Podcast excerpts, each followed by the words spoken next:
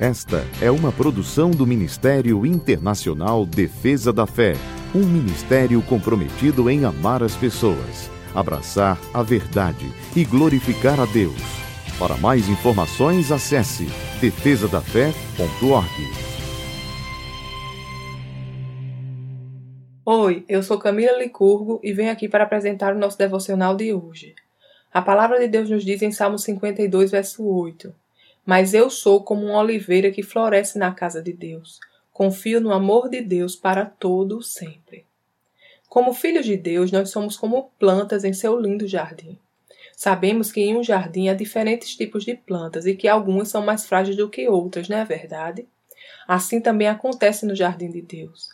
Existem cristãos que são mais frágeis em sua fé, pois não conhecem realmente quem Deus é e nem muito menos a incrível força que Deus depositou dentro deles.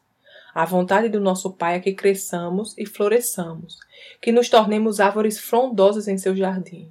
Mas para isso é necessário que conheçamos o nosso Deus, que desenvolvamos o nosso relacionamento com Ele. O nosso Senhor é a fonte de tudo que necessitamos, e através da Sua palavra e do seu Espírito Santo que habita em nós, nós nos fortalecemos.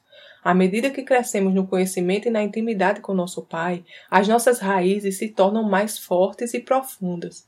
A nossa base se torna mais sólida e é cada vez mais difícil que situações contrárias como vento forte, calor ou chuva venham a nos abalar, pois conhecemos o tamanho do amor e do cuidado do nosso Pai por nós.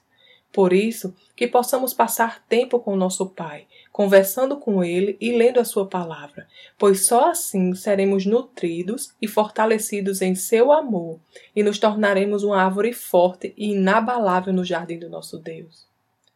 Vamos orar? Pai querido, obrigada pelo seu amor e cuidado. Eu quero crescer em intimidade e conhecimento de Ti a cada dia, meu Senhor pois quero ser uma árvore bonita, forte e inabalável em seu jardim. Em nome de Jesus, amém. Tenha um dia abençoado e até amanhã.